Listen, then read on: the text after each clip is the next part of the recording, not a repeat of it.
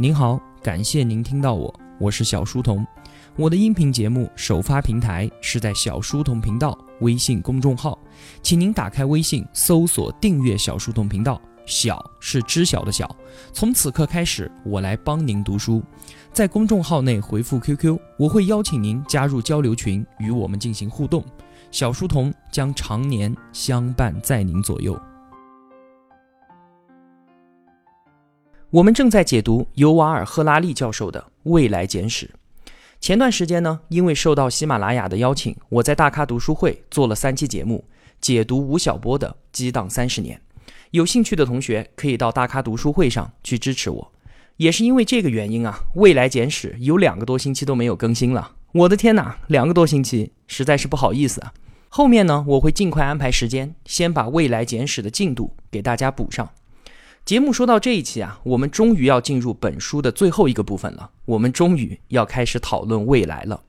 那么，先对前面我们说过的内容做一个简单的回顾吧。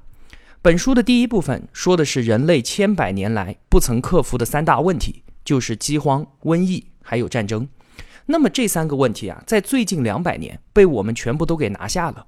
但是历史呀，它是从来都不会允许真空的存在的。所以接下来又出现了三个问题，变成了我们现在要去追求的目标，那就是永生、永远幸福和直接成神。在这一部分呢，赫拉利表明了他自己的一个观点。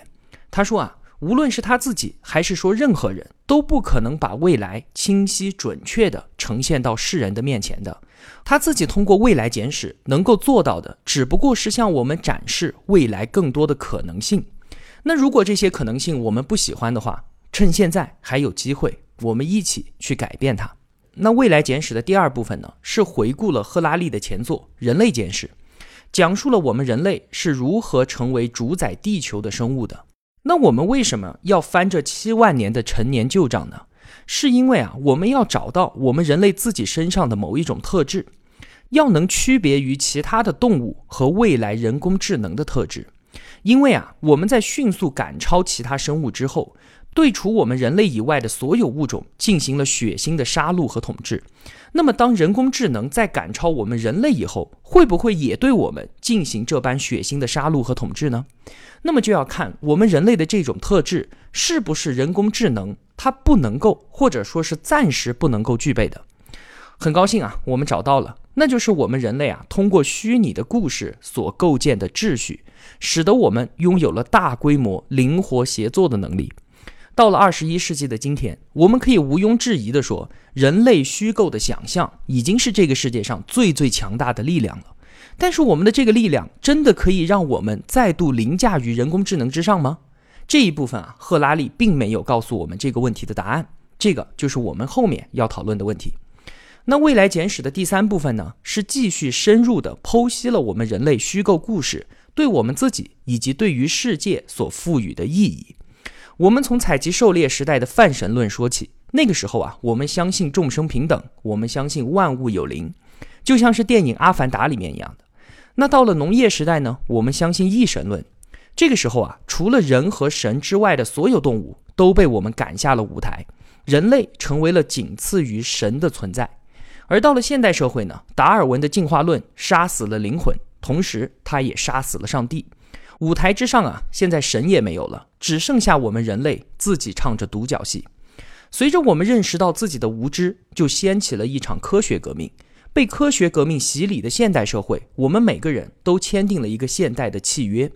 契约的内容非常简单，只有一句话，那就是放弃意义来换取力量。但是这里所说的放弃的意义，是超越人类自身的意义，是指神的旨意。我们将之摒弃之后，变得只信仰我们自己的内心感受。人文主义宗教这个时候开始统治世界。上期节目的标题，我用了五月天的一句歌词：“我就是我自己的神，在我活的地方。”这便是人文主义的绝佳宣言。我们自以为人类自己是这世间一切意义和权威的本源。如今的科学和宗教啊，他们两个像是在跳着一支优雅的探戈。科学所要解决的问题是力量。就是我们可以做到一些什么，而宗教所要解决的问题呢，是意义，那就是我们如何运用手中的力量，我们应该去做一些什么。那今天就进入未来简史的最后一部分，赫拉利就要告诉我们，随着科学技术的发展，科学伸出了一只手，已经掐住了人文主义的脖子，而就在不远的将来，主导世界的人文主义的根基将随着科技浪潮的洗礼被连根拔起。那今天我们就来看哈，科学技术的发展是如何颠覆人文主义的。我预计呢，用三期节目来详细的为您转述本书的最后一部分的观点，解读未来简史的全部内容，肯定会在十期之内完结的。那我们就开始吧。首先啊，人文主义的基础是我们人类拥有自由意志，就是我们的所有好恶，我们所有的选择都不是什么命中注定，或者说是随机的，我们的行动都是由我们的自由意志所决定的。我想吃汉堡包，所以我就去买。我想要更高的收入，我想让生活变得更好，所以我去勤奋的工作。这些啊，都是我自己能够决定的。难道这有什么问题吗？所以在政治上，我们才觉得选民是知道善恶的；所以在经济上，我们也才觉得顾客是知道好坏的。因为我们每个人都有自由意志，所以我们所有人共同努力的目标，其实就是在实现全人类的福祉。但是尤瓦尔·赫拉利却告诉我们啊，不好意思。所谓的自由意志和灵魂其实是一样的，都只是存在于我们人类自己发明的想象故事之中。进化论在灵魂和上帝的棺材上钉下了最后一颗钉子，而随着现代科学的进步，也告诉我们，我们所谓的自由意志只不过是我们的美好幻觉罢了，它只不过是一套算法的结果。我们之前啊，确实是没有办法去研究它、去观察它的。但是如果现在有一个外部设备，可以在你凭借自由意志做出选择之前就告诉你答案的话，那我们还有自由意志吗？之前没办法做这件事儿，是因为我们的大脑运算速度啊实在是太快了，没有任何的外部设备可以跟我们的大脑比。而现在却不一样了，有一个实验，就找了一个人坐在那儿，头上呢给他戴一个头盔，这个头盔是用来收集这一个人的大脑数据的，然后给他一只手拿一个开关，就让他随便按。左边、右边、右边、左边，想按哪边你就按哪边。结果啊，科学家通过观察他大脑神经的活动，可以比这个人自己更早知道他接下来要按哪一边的开关，提前截胡自由意志，这已经不算什么了。现在啊，自由意志还可以被控制。你说被控制了，还能叫自由意志吗？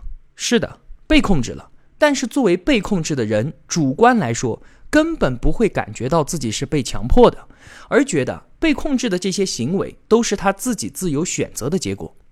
科学家呢又在老鼠身上做了这么一个实验，没有在人身上做啊，不知道是不是因为不被允许。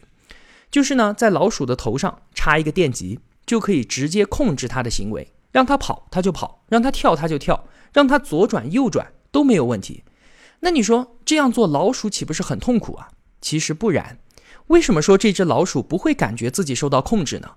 因为我们所说的欲望啊，也只不过是大脑中的某一种放电模式罢了。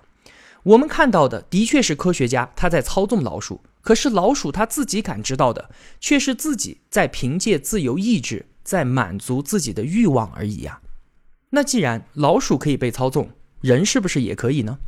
有一个关于治疗抑郁症的办法，抑郁症的患者要接受手术，在他的大脑里面植入一个电极。并且呢，在他胸部植入一个微型的计算机，这个计算机啊就会控制大脑中的电极，释放电流，这就可以直接让患者开心起来，不再抑郁。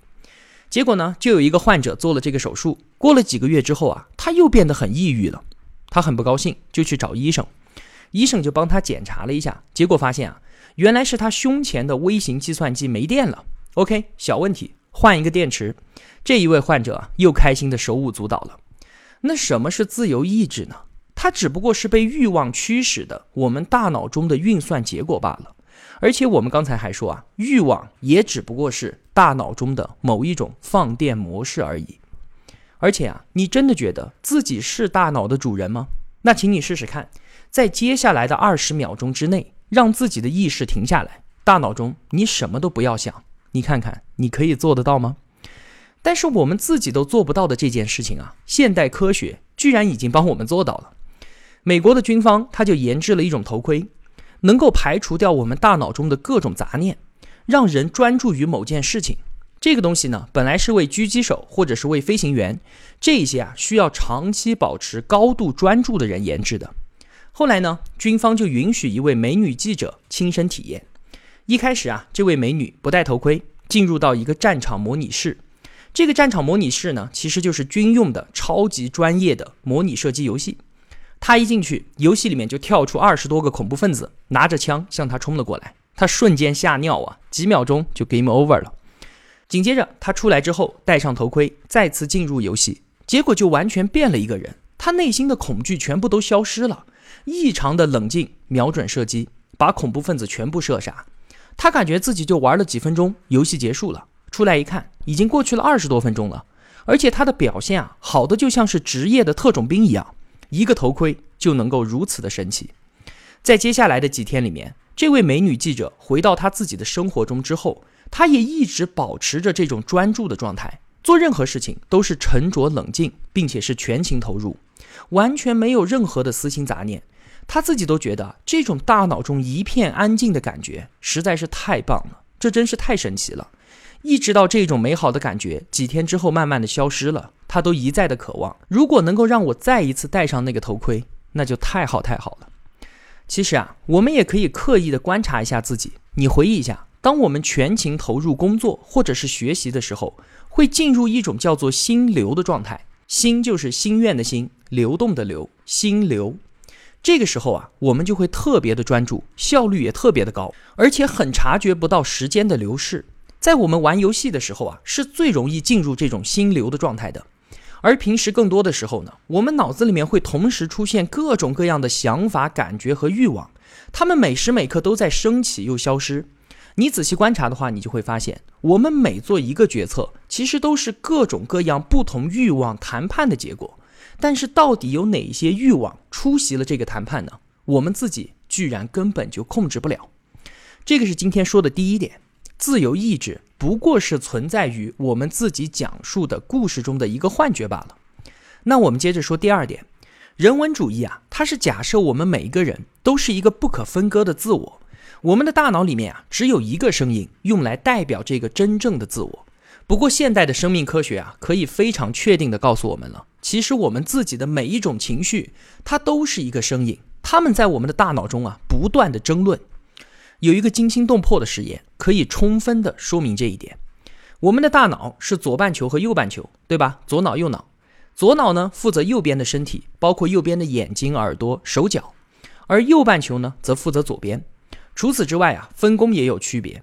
左脑有语言功能，侧重于逻辑；右脑呢没有语言功能，它侧重于形象思维。左右脑之间有一根神经纤维把它们两个连接在一起。他们两个就可以直接的进行交流了，但是有这样一群人，他们是严重的癫痫患者，那为了治疗他们的癫痫，就不得不把这一根连接左右脑的神经纤维给切开，让他们左右脑不能直接对话。于是啊，我们的实验就是在这样的人身上进行的，我们把他们称之为脑裂患者。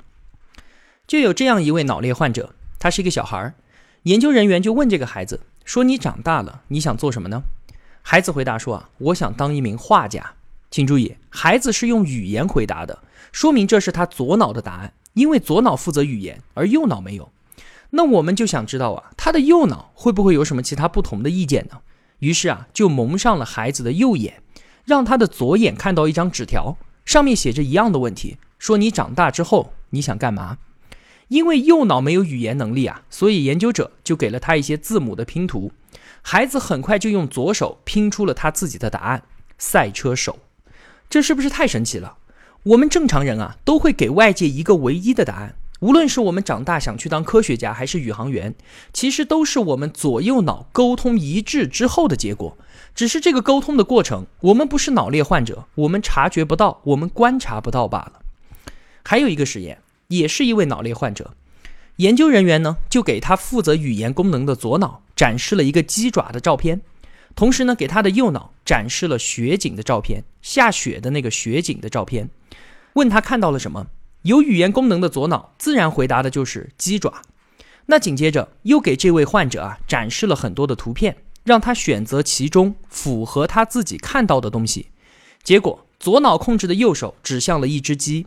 而右脑控制的左手则指向了一只雪铲。那关键就来了，研究人员就问他：“你为什么同时选择了鸡和雪铲呢？”没有看到雪景的左脑开口说：“可能是因为鸡会拉屎，我需要雪铲来帮它铲屎吧。”左脑根本就不知道右脑看见了雪景，但是为了能够让自己逻辑自洽，居然现场的编造了一个理由，而且患者自己是完完全全相信这个理由的，因为他是和我们所有人一样的。根本不知道，其实我们大脑中本来就存在很多很多的想法。说到这里啊，尤瓦尔·赫拉利给了我们一个非常亮的概念，叫做叙事自我。叙事自我是在不断的编造一些故事，来让我们感受到自己的生活非常的有意义，或者说是至少觉得自己的生活是逻辑自洽的。而与叙事自我相伴而生的另一个概念，叫做体验自我。体验自我呢，只尊重当时的客观体验，他不会讲故事给自己打圆场的。那怎么理解这两个概念呢？比方说啊，同样是挨饿这一件事情，我们的体验自我就是完全一样的，就是肚子饿嘛，对吧？没啥区别。但是如果在不同的情况之下，叙事自我就让我们的感受完完全全的不一样。比方说，叙事自我告诉我，我是因为一会儿要去体检，所以现在必须挨饿。那我自己感觉就没有什么。那比如说，叙事自我是告诉我，我因为要斋戒，所以我不能吃东西。那我们会觉得这样的挨饿是极其的有意义的。但是如果当叙事自我告诉我，我是因为没有钱，所以买不了东西吃，必须要忍受饥饿的话，那么我自己就会觉得太悲惨了。叙事自我和体验自我，他们是不可分割的，他们不是独立的，而是紧密交织在一起的。比方说啊。叙事自我下定决心说我要控制饮食，我每天要去健身房锻炼身体。但是每当要去健身房的时候呢，体验自我就会暗示我自己说这实在是太痛苦了。然后我反而打开了一罐可乐，坐到了电脑面前看电影。但是啊，我们往往主观认同的多半都是叙事自我，就像是孕妇生产的这个过程啊，我们知道啊，分娩那可是被誉为十级的疼痛啊。体验自我肯定会告诉我们，作为有理智的正常人，如此这般的疼痛，怎么能够再承受一次呢？我怎么可能去生个二胎呢？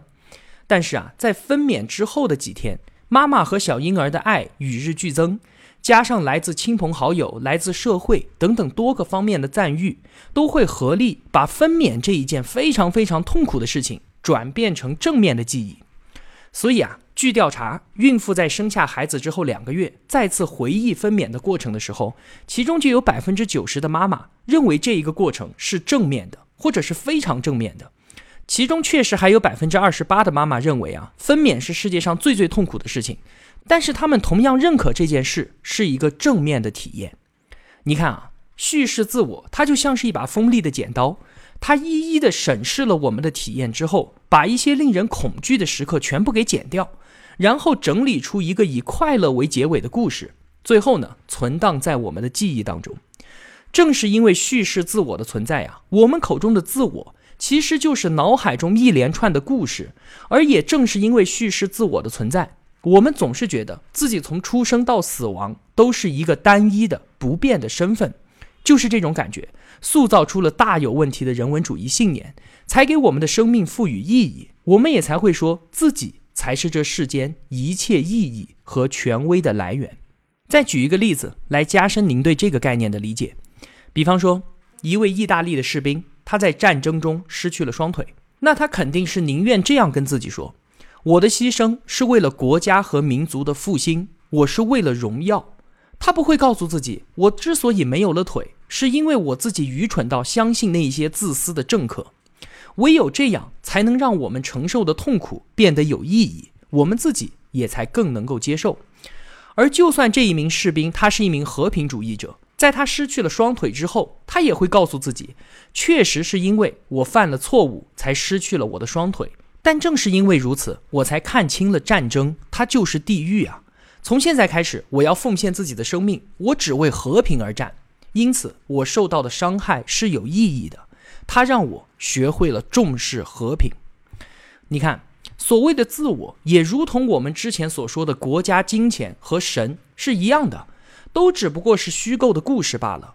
每个人的叙事自我都会丢下我们大部分的体验，只精挑细选的留下其中几样，在与我们看过的电影、读过的小说、听过的演讲以及做过的白日梦全部混合在一起，编织出一个看似一致并且连贯的故事。这个故事告诉我们自己是谁，我来自哪里，我要去哪里。也正是这个故事告诉我们自己该去爱谁，该讨厌谁，该怎么对待自己。当然了，如果情节需要的话，这个故事甚至可以让我们牺牲自己的生命。每个人的故事都有自己的类别，有些人活在悲剧之中，有些人呢上演着永远不会完结的宗教戏剧，有些人的日子过得像是动作片，也有不少人过着喜剧的人生。但是到头来，这一切只不过都是故事罢了。现在。科学戳破了这个故事，我们人类只不过是生化算法的组合，每时每刻我们都在接受着外界给我们的各种各样的体验，而就在这一片混乱之中，叙事自我编织出了一个永不完结的故事，让每一项体验都能找到自己的位置，赋予他们长久的意义。但是啊，这一切再怎么的合理诱人，它仍然只是一个虚构的故事啊。中世纪的十字军相信上帝和天堂，让他们的生命有意义；而现代人文主义则认为个人的自由选择让生活有意义。现在看来呀，这二者并无二致啊。人文主义实实在在地受到了科技的挑战，我们即将拥有各种超级实用的设备、工具和制度，但是这些设备、工具和制度并不允许个人意志的存在。我们的人文主义社会，我们的民主、自由市场和人权这些概念是怎么在这一场洪水中土崩瓦解的呢？下期节目我接着告诉你。好了，这一期的节目就是这样了，后面的节目我会很快更新的。如果我的付出对您有帮助的话，希望您也愿意帮助一下我。几块钱的打赏对您来说无足轻重，但是用金钱的投票对于我个人而言却是极其的重要。一个人能够走多远？关键在于与谁同行。我是小书童，我们相约在小书童频道，不见不散。